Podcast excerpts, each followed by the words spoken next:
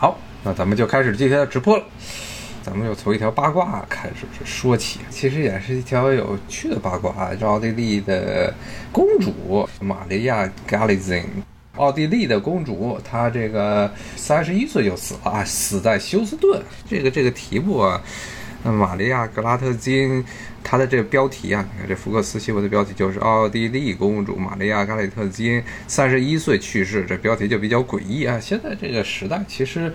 如果大家想想，奥地利是个共和国呀，怎么会有公主的？而且你要细看这条新闻啊，发现里面内容更多。然后呢，他的他现在的姓呢是这嘎里特金，然后辛格，他死。然后呢？而且是在休斯顿死的，忽然的是心血管疾病啊，就死了。诶，这些里面的这些内容啊，非常的多，内容非常非常多。啊，首先咱们来看一看啊，首先第一个最搞笑的就是说这奥地利公主啊，现在奥地利是个共和国，她怎么会有公主呢？细究起了，奥地利在历史上曾经不是一个共和国，从这个一战之后，它才变成了一个共和国。之前叫什么叫奥匈？再往前叫奥地利帝国，再往前是啥？是神圣罗马帝国。的皇帝的世家领地，它都是原来都是在这么一个家族的这统治下，那就是哈布斯堡家族。哈布斯堡可以说是欧洲历史上，只要你对不光是这个欧洲人、美国人，他们学历史，所以美国人，如果你要问他们仅有的一点可能历史知识的话，可能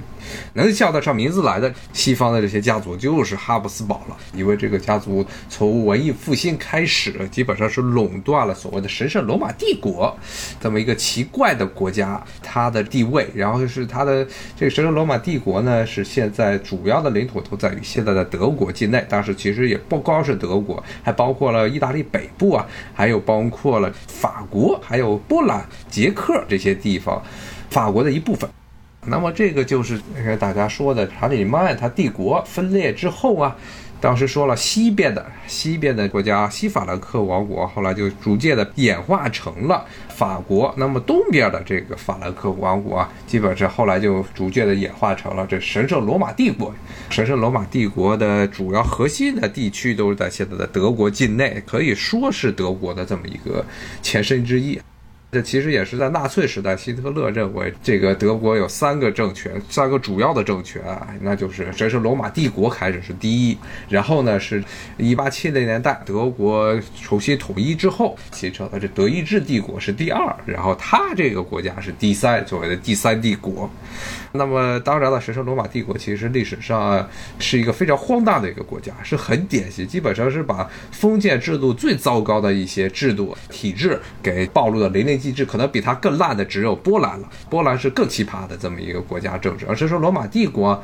跟波兰有一点非常一样的地方，就是这两个国家在历史上啊，历史上都是属于最高领袖是要靠贵族选举选出来的。那么，特别是在特别是在文艺复兴之前，就是为了国家的王位，他底下的这些贵族经常大打出手，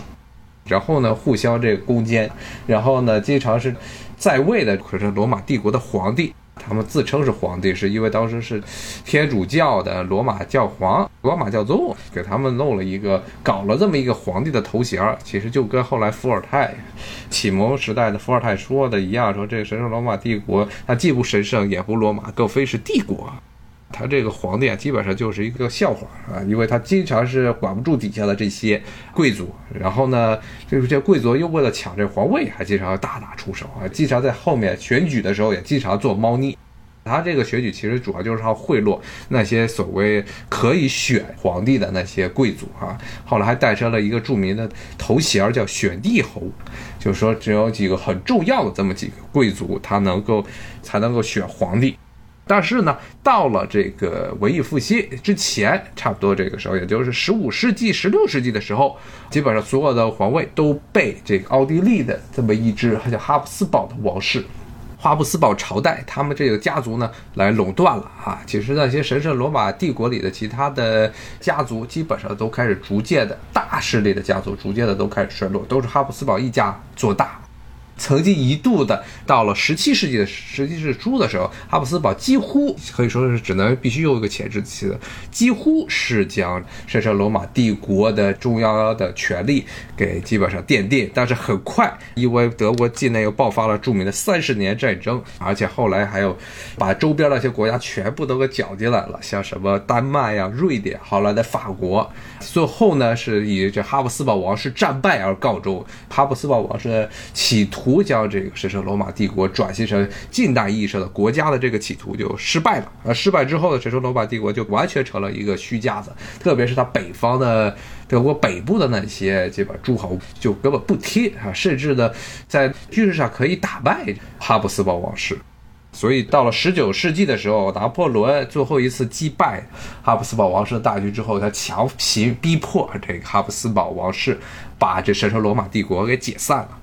从此之后就再也没有神圣罗马帝国了。这个哈布斯堡王室呢，他死去的这个所谓的公主啊，她其实都不算是他的直系了，因为她呢其实是这个所谓的公主玛利亚，她的妈是哈布斯堡王室的，她爸其实是俄国俄国的一个旧贵族。然后两个人结婚生了这个孩子之后呢，他为什么刚才说是叫什么辛格啊？因为他后来。在各国这个周转，因为首先是在俄国，还在比利时，最后去了休斯顿，然后呢，在休斯顿呢和当地一个很著名的印度厨子叫 Rishi Rup Singh，叫什么里希辛格这么一哥们儿啊，跟他结了婚呢，跟他结了婚，然后呢还生了一个孩子，两岁的这么一个儿子叫马克西姆。所以这就非常非常奇葩的这么一个事情了。你要如果如果这是一百年前的哈布斯堡王室，当时一百年前刚刚完蛋的时候，奥匈帝国最后一个哈布斯堡王室他所统治的政权刚刚解体的时候，如果你问他问当时这哈布斯堡王室的这些成员，虽然他们已经失去了地位，虽知道贵族头衔，你问他敢不敢和一个在美国的印度裔的厨子结婚？如果有人敢这么要的话，肯定那个哈布斯堡皇室的家族的这个族长肯定要当时是叫查理卡尔或者叫查理，按照这个英语或者德语发音啊不一样，德语就是卡尔，英语就是查理，肯定要把这个孩子暴捶一顿啊！那现在就完全不行了。他们现在就算是挂着头衔，他要维持自己的这个生活，也只能嫁给有名的休斯顿的有名的印度裔的厨子啊！而且这个挺诡异的，说他是因为他这个心血管疾病，三十一岁的心血管疾病，那是什么样？一般来说，这个年纪要不是这个遗传病，要不就是过于肥胖。不过他给的这张照片上，公主打着引号的公主，其实好像身材上还不是非常的肥，不肥胖，一点都不肥胖啊！那么就会也影响到呢，是不是？最近美国很多地方出现的这个年轻人的心血管疾病呢？不知道啊，现在因为完全完全就不去说了，完全不说这个事情了。道文上没有写，但是之前也跟大家讲过，现在这种新冠肺炎这 COVID 十九，它很多的症状对于年轻人来说，很多的症状并不是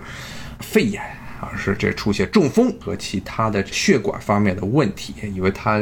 这个病毒攻击的是 ACE 二，是一个与人体的血压控制血压有关的这么一个蛋白质啊，一旦出现问题的话，一旦被侵染的话，可能会出现严重的心血管疾病。这个公主怎么很年轻，三十一岁，怎么就直接的就死了？而且是因为心血管原因，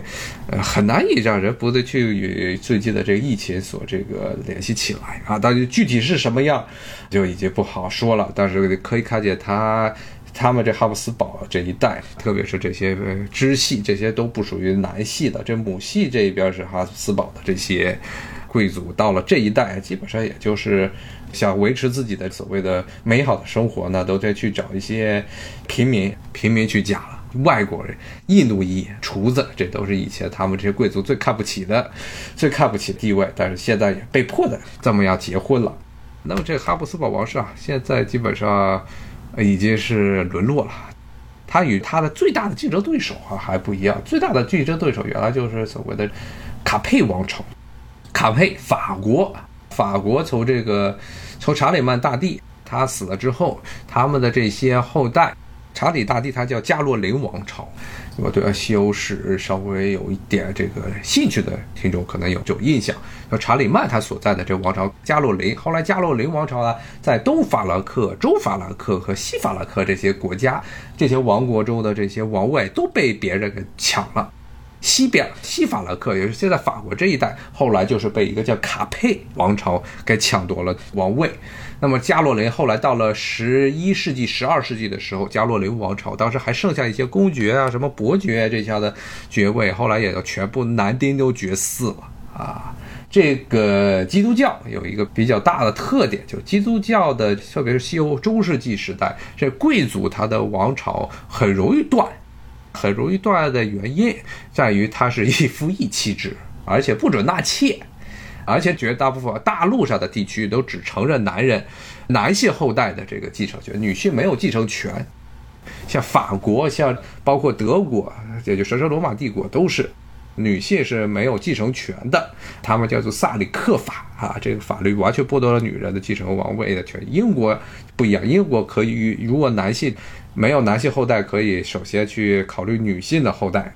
在欧洲大陆，而且他们是一夫一妻制，所以这个一旦你这个老婆不行，以各种原因，因为古代的时候这个难产，或者呢因为这个妇科疾病造成女性呢没有这个生育能力，那你这个后代就彻底的玩完了。好，今天咱们先讲到这儿啊，咱们下回再见，谢谢大家，拜拜。